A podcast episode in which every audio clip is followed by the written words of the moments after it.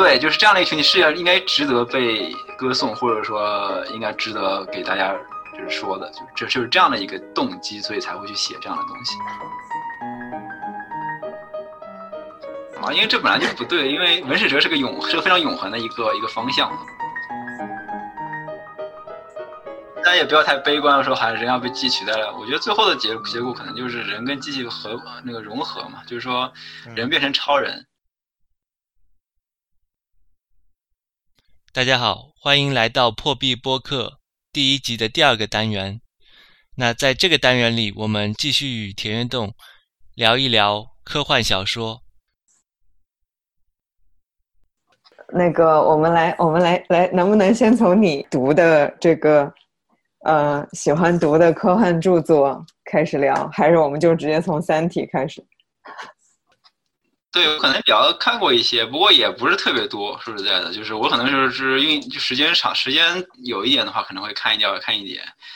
对吧？那个呃，基地可能没看下去，然后呃，比如说看过，比如《深渊上的火》啊，然后《三体》，对吧？然后呃，可能那个刘宇昆那些小说，我可能也看过一些。哦，那你从什么时候开始看科幻故事的？呃，科幻故事我还是零星开始看嘛，可能我估计在研究生的时候，或者说是对，差不多这个时候开始，因为那个时候开始看网络小说嘛，可能也接触一些科幻小说。嗯，但是你是从大学开始看科幻的吗？对，基本上大学快毕业的时候开始看的嘛。对，当时有一阵子还是看的挺多的，特别是，嗯，我可能在微软亚研院实习的时候，还是可以经常看一些。就你看的时候，都已经是一步一步的集子了，还会看像《科幻世界》这样的杂志？呃，科幻我一般在网上看嘛，不会去看杂志。那个时候已经是网络了，所以所以都是一步一步看的。那那除了你是不是最爱的就是刘慈欣？呃，我只说《三体》比较比较有有意思吧，对吧？但是其他的其实挺好，像《香香教师》还有那个什么《中产者》，这都写的挺好的。嗯。觉得是还有《球状闪电》都都都写的都都写的挺好的。不过三大刘比较喜欢这种，呃，叫做宏宏大叙事嘛，就是每个人都是他的工具，然后 大家合在一起变成一个很大的一个一个故事，对吧？呃，所以这个是一个挺好的，因为科幻就没办法，科幻有问题是，呃，你在那么大的一个时代背景下，你怎么样去写每个人很难写，所以最后最后结果就是。通过这个方式来展现这宏大本身，啊，这个是一个，这是一个没办法的一个一个事情，嗯，所所以，呃，那你你在《三体》里面，你觉得特别震动你或者让你很激动的部分，除了宏大叙事，有没有就是那些特别硬核的技术方面的？啊，技术上来说，因为对科幻来说，技术不是一个特别重要的。就是说，说说，因为怎么说呢？就是说，因为科幻是这样，你有一两个特别好的点，然后这两个点能够写出一个就是跟这个世界不一样的另外一种世界，嗯啊，那就已经成功了。就这是很重要的一个一个一个地方，对吧？就比如说《三体》，大家看完之后，大家可能印象最深的，比如什么二向箔呀？比如说什么光力打击啊，什么黑暗森林啊，对，因为这些东西其实是其实跟技术的实现具体实现方式是没关系的。啊，它有很多的内部细节，我我不不管，反正我只要保证这个这个这个想法非常厉害，非常牛，啊，然后有这个想法之后，呃，是世界发生很大的变化，因为导致这人和人之间关系和人的决策，人和宇宙的关系发生巨大的变化，啊，那就会不一样。所以我看完《三体》之后，我会感觉上这个人整个人就是进入另外一种世界的感觉，这种状态。对，你会觉得整个世界好像发生了变化，对吧？就是就是天空就不是那个天空了，或者说星星就不是那个星星了，就是你会在接下来的两三天里面就处于这种状态。啊，就这个是一个，这个是一个很很有意思的这种体验嘛，就是你看完小说，看完这种，所以说你会颠覆掉你这个平时你对这些东西的理解。嗯啊，对，这个是一个它非常好的一个地方。但具体至于它怎么实现的，对科幻小说来说。其实不是，倒是不是最重要的。嗯，我看你的小说的时候，我还以为说，啊，这个硬核的部分很重要，因为我感觉你的那个，啊，小说里面也有很多硬核的、非常这个科学部分，虽然我看不懂。嗯，不一定。对，有些硬核，但是我因为这也是草稿嘛，所以我在想这些硬核到底需要多少，这是一个问题。当然，我是作为一个爱好者说，哎，我可以，我总会，因为我是本来是个科技工作者，所以肯定会说，我这个东西怎么实现，我要写一写，有人保证就是它的，就是它肯定是个黑盒子，那这个黑盒子的输入和输出保证是逻辑是一致的。那你要把里面那个部件写出来之后，你才能知道逻辑是不是一致。嗯啊，对，为了光那个听众朋友知道我们在说什么，你能不能也简单的讲一讲你的这部小说《破晓之中》，在不剧透的前提之下，大量大致给大家一个简介。呃，其实其实就是介绍一下，呃，怎么说呢？就因为其实当时这动机是这样的，就是博士五年结束了之后呢，其实是想写一些，就是博士生的。一些非常就是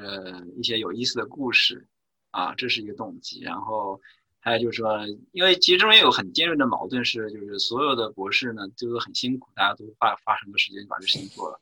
但是其实只有一很小一撮人最后能成功啊。但是人类的整个命运可能就就是说就是记在这些就是能够把前沿往前推一点科技工作者身上。啊，所以这个是一个很有意思的一个一个一个一个一个主题，所以这个其实是这篇文章的主题，就是说，嗯，比如说人类遭遇危机的时候呢，是是最终是什么样的方式去解救大家，然后能让就是让人类变成一个新的或者说更好的文明，就是这样的一个一个一个思路，所以才会有这部小说。嗯，这本书基本上是可能是一五年开始。随便写点东西吧，写到现在了，一直一直是因为大家都微微比较忙嘛，所以也没有特别的，呃，很多时间去写。但是最近可能速度会快一点，因为我想要把早点结掉算了，然后给拿出去。那个，你你能不能说一说，就是你觉得你这部书里面是不是有意的，还是无意的，在跟《三体》发生一些回应？呃，这种我不觉得我想要故意这么做，但是如果真正出现了，那我会 顺便卖个，就是卖个连卖个连接吧，对吧？这是因为这东西的 setting 呢，跟《流浪地球》有点像，嗯啊，对，所以就比如说太阳突然没了，然后大家逃逃到地底下去，不，这个应该是跟你一样，就《流浪地球》的那个设定一样，但是《流浪地球》这边是人，大家主动的把那个那人撤到地球的地底。对吧？然后，但这部呢，是因为有东西把太阳挡住了，所以啊，大家不得不在地底生活，这个是不一样的啊。但是这只是一个背景嘛，因为这个背景，其实我当时也不想要撞的，因为 但是后来《让地球》火了，我在想，哎，这没人怎么办呢？要被撞。嗯，所以你觉得你呃，像刚刚你对《三体》的理解也是，你觉得背后的一些科学或者技术？只是让一些特定的情境发生的线索，是吧？对对，是的，是的，就主要还是人嘛。因为对于小说来说，最重要的是人物嘛。嗯，就是就因为我其实想写的东西，还是希望，呃，有每个有一个不一样的那个角色，然后他们有自己不一样的命运。这个是一个小说的一个精髓的一个点。嗯，这样的话呢，也可以就是啊，让人在这个小说里面的那个作用会起到更大。嗯嗯嗯嗯，确确实，我也觉得特别打动我的，其实是你刚刚说的，对于一个博士期间博士生那种穷穷独行的研究者的那样的一些体验，还有就是在一个人的生存困难、极端困境之下，是不是还要坚守只有他看到的那个研究的价值的？那些细节，对对对，是主要是主要是这个是这是很重要的，因为这个东西如果少了的话呢，那人类可能无法再再往前走了，就主要是这样。呃，对，就是说这个是一个非常大的反差，因为其实就是有有一句很好的笑话是说，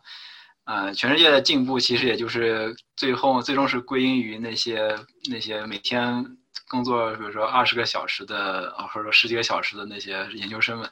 对吧？他们可能拿到最少的钱，然后干出了最重要的事情。嗯嗯嗯嗯嗯。我，呃，你你你觉得你的这种理解是不是某种程度上也影响了你的职业的选择，或者你现在研究的选择？呃，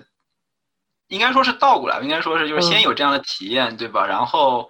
因为你这样有这样的体验，就算你没有这部小说，你很大概率我还是在博士毕业之后，肯定会变成一个研究做研究的一个人。嗯嗯。但是在这个体验的过程中，你会发现，就是有很多的各种各样的故事，然后有很多人可能各种各样的原因，最终没有走上这条道路。或者说有很多人在走在这条道路的过程中啊，由于各种原因，就是就是没有做好，或者说是啊被大家给被劝退了，或者说受到各种各样的挫折，对吧？这个是一个就是每就是这样一个群体，有很多的样子人，每每个人他的行为是不一样的。那么这个群体本身，他们作为一个啊，作为一个就是说说是不能说受压迫吧，就是说是。啊，或者说是一个非常的呃，就是呃，对，就是非常努力的一个群体是应该，对，就是这样的一个群体是要应该值得被歌颂，或者说应该值得给大家就是说的，就这就是这样的一个动机，所以才会去写这样的东西。嗯嗯嗯，因为我我看到也是，嗯，我说你的网站上就是有有不少故事。还有那个，呃，你写你原来在微软实习的那段经历的，那个标题让我觉得特别像章回小说的标题。对，那个是相当于我其实实际上我觉得，哎，都是这样的，就是可能一开始一个文艺青年想卖弄一下自己的水平，对吧？肯定会愿意这么搞。嗯，但是现在也无所谓了，就是呃，因为确实人大了之后，老了之后，也不是很在意说我一定要说自己写的多么厉害，多么牛逼的。但是，嗯嗯嗯，只要能把这个故事写出来就可以了。但但你自己觉得一直在给你一种故事上或者语言上的滋养的是什么？嗯，我觉得这个也是看这个小说是怎么写的，因为对于我来说，可能最重要的是先写。呃，高潮部分对吧？先写那些就最容打动人心的这样的一些一些一些一些一些桥段，然后把它连连起来。嗯，对，所以一般来说，就是一般你在写这种桥段的时候呢，呃，相对来说是最最愿意花很多时间、花很多力去打磨的，嗯，对吧？那么这种这种时候，往往会对自己的那个语言呢，或者说对自己的那个文字，会有很好的一个历练。嗯，这个很重要。嗯。就就是你是因为你这样写作已经很多年了是吗？就是一直是以网络写作的方式和大家沟通吗？呃，对对，基本上是这样。就是可能一开始写小说，但是小说毕竟看的人不多嘛，对吧？所以 所以现在可能就写博客为主啊，因为写博客的话，一个是有工具作用，就比如说可以宣传我们自己的工作，这是重要的。然后同时也写一点比较短的短文，因为短文相对来说大家愿意看，然后也是非常实际的一些一些东西，因为大家会看完之后可能会有一些启发，会有一些想法。嗯，那么这样的话其实对大家更有帮助。但但是就是让我特别感动的一点是，我又觉得你是特别认可文学或者虚构故事它的价值的。就是对，这这是这是不一样，因为你在网上公开写的东西呢，可能有很多东西不不方便说的，对吧？嗯啊，就比如说你在网上写的东西，或者写的博客，肯定会愿意去写一些相对是比较正面的东西，或者说比较让大家觉得啊，嗯，这个看完之后好像打鸡血这种感觉。因 为这样的文字呢，就出于传播的目的是容易传播的，对吧？这是一个，然后。然后另外一个呢，就是说，也是相当于给大家宣扬正正文化，或者正正能量，或者是这么说了，对吧？但是，就另外，以及生活总是有另外一面的嘛，你肯定还有另外一面。这一面是说，你肯定会有很多很悲惨的，或者说非常不是很愉快的一些经历，或者说是，啊，那些东西你怎么写，你怎么样把它记下来？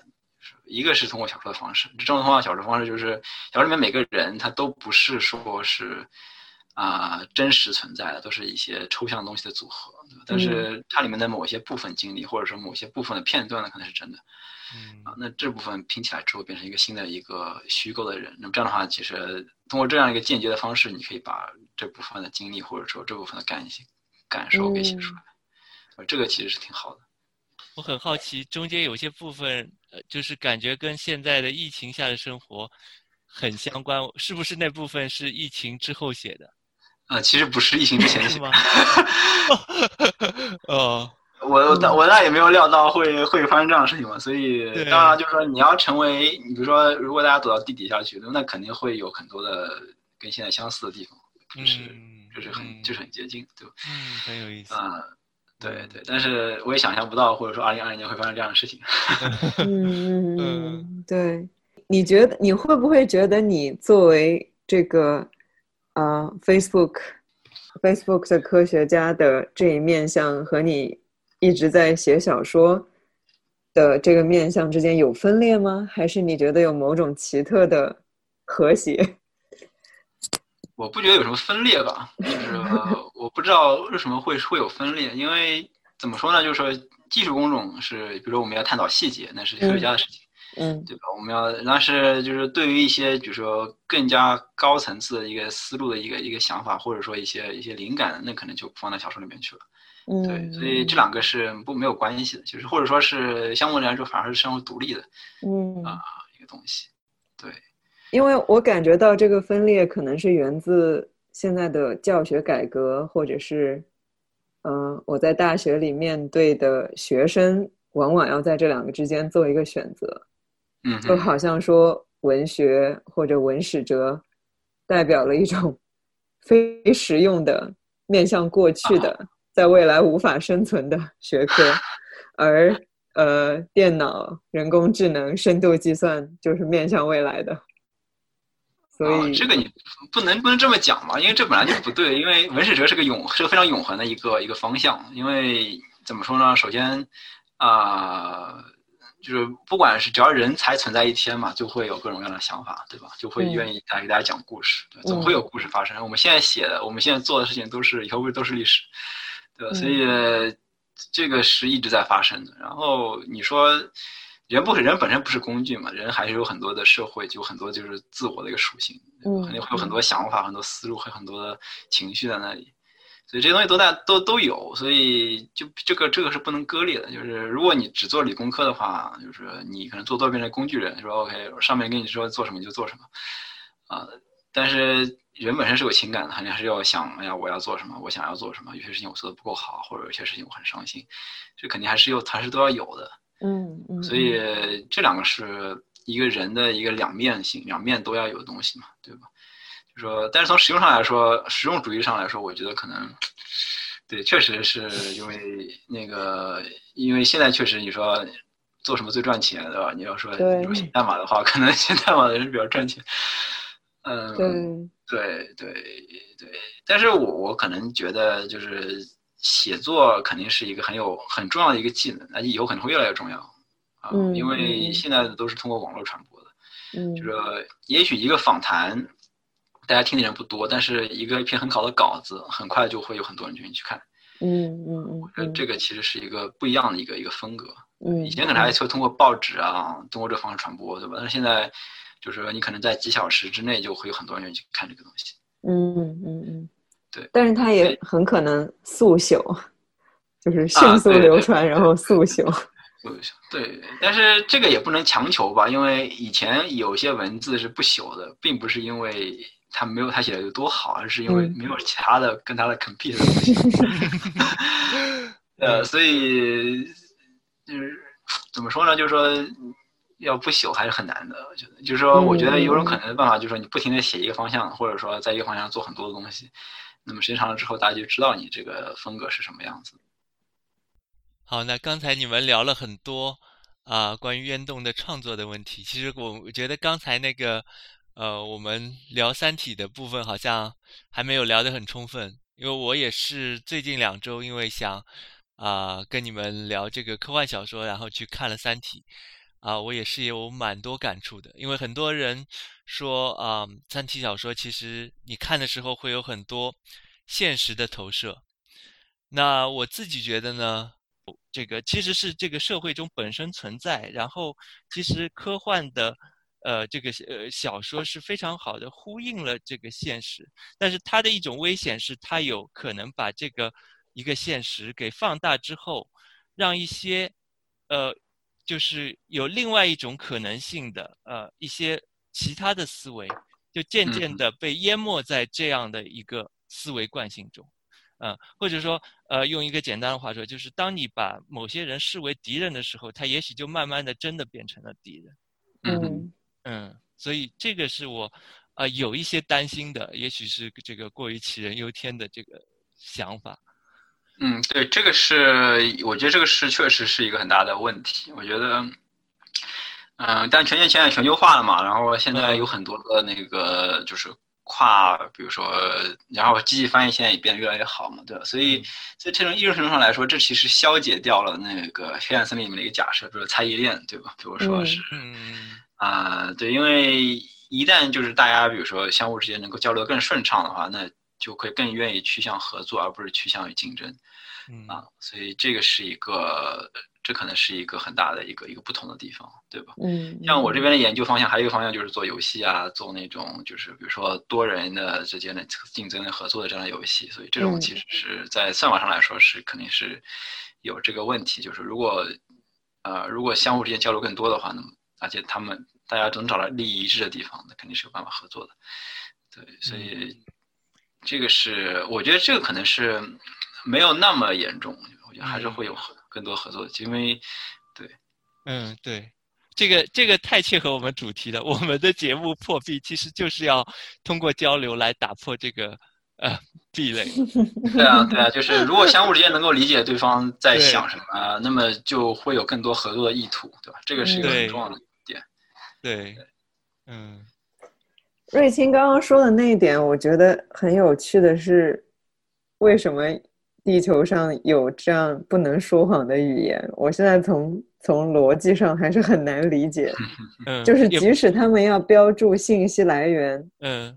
他们不能，就是他们没有办法说假的信息来源，是这个意思吗？对，因为在他们的语言中，这个是一个语法的格，就相当于你的过去式，就英语的过去式跟未来时。那你在加加这个格的时候，你是一个。呃，几乎是无意识层面的，就是说，你你说这句句子，你说我听见什么什么的话，这个听见不是作为一个词，而是作为一个强制的语法的格出现的。嗯，所以你如果要说，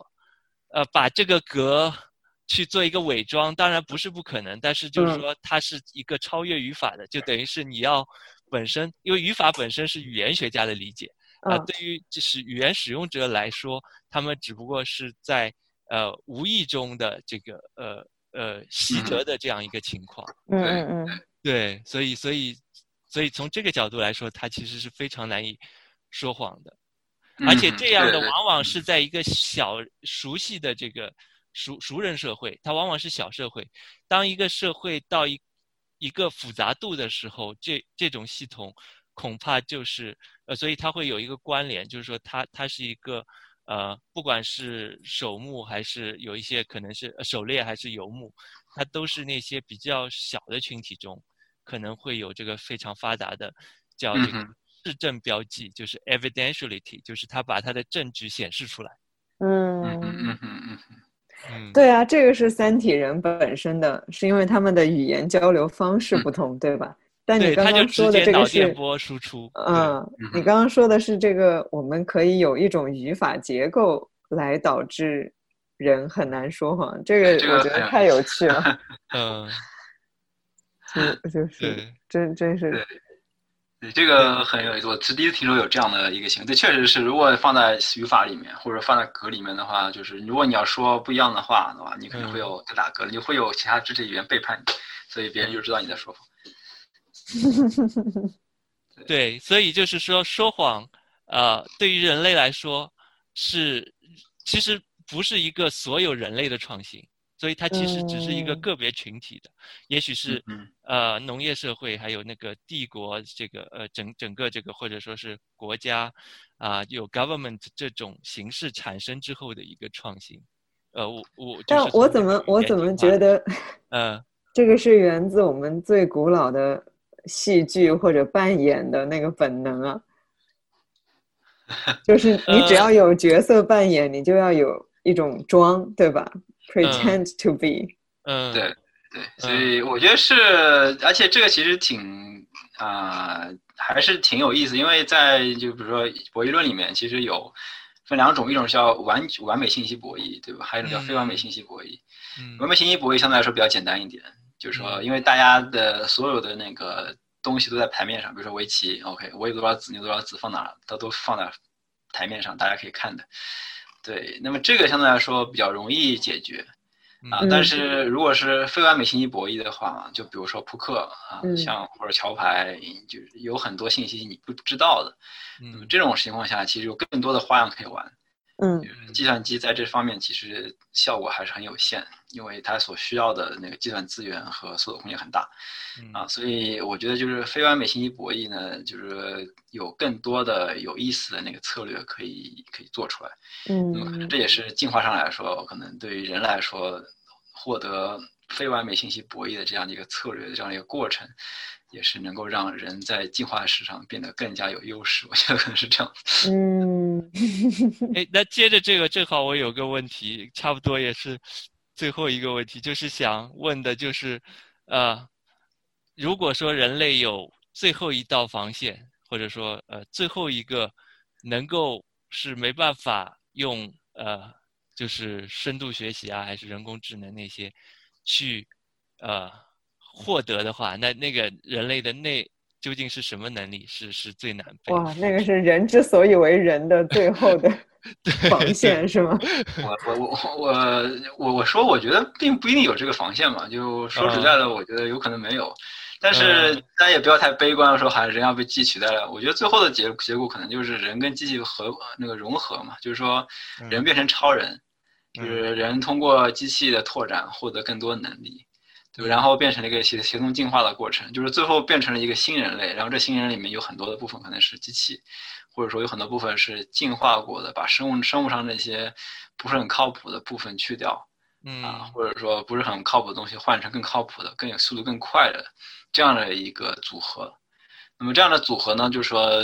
就是这样的话就不会产生人跟机器的对立，嗯因为最终产生一个新的人类，那么这个人类就是 OK，我也不分不清楚我哪身体哪哪部分是机器，哪部分是人的，没关系，就是这个相当于是一个更好的一个 solution，这个 solution 能够解决更多的问题，或者说这个智能体会有更好的那个发展前景。嗯这样的话就这样的话就好了，就是。因为我不觉得人有什么东西是机器是以后是不能解决的。嗯，所以图灵测试在多少年会会被突破？你觉得？现在我现在已经有了，现在现在可能还没有，因为现在最现在可能比较好的，比如说像 GPT 三，那最近 OpenAI 搞了一个那个非常大的模型，那么这个模型可以生成很多的，就给给，比如说你要写小说，你给它写一段第一。前前面一个一个一个一个一个 paragraph 一段，然后他会给你续写，他可以给你写的有模有样，看起来还挺像的，但是呃，但它逻辑啊，或者说一些内部的一些逻辑，它是不对的，啊，所以这个都是目前的一个最好的一个结果，所以这个离图灵就是还还还早，啊，但是我相信以后应该会能做到，就是但是并不是现在，可能还要还要花很多力气去做这个事情。因为现在我们主要是对这个神经网络呀、啊，对于这些技术的，就是为什么能够有效的原因，还没有特别的那个理解。嗯，所以听起来好像，假如到有一天我们要和机器融合的时候，你是会毫不犹豫的就跨出这一步吗？我觉得我们现在已经跟机器融合了。你想，我现在有个手机，你说这手机是不是你的器官呢？你没手机活不下去了，肯定要很有对啊。所以说实在的，这个我不觉得这个会有多难了，就不像说，呃，像《黑客帝国》里面说你要吃红药丸还是吃蓝药丸，不是这样。这个事情是慢慢慢慢发生的，就是说等到你发现这个事情发生的时候，你发现你已经跟它融合在一起。哇，对，所以不是说是一个。像小说里面写的一个，在一个点上很重要的一个决定，是这样子。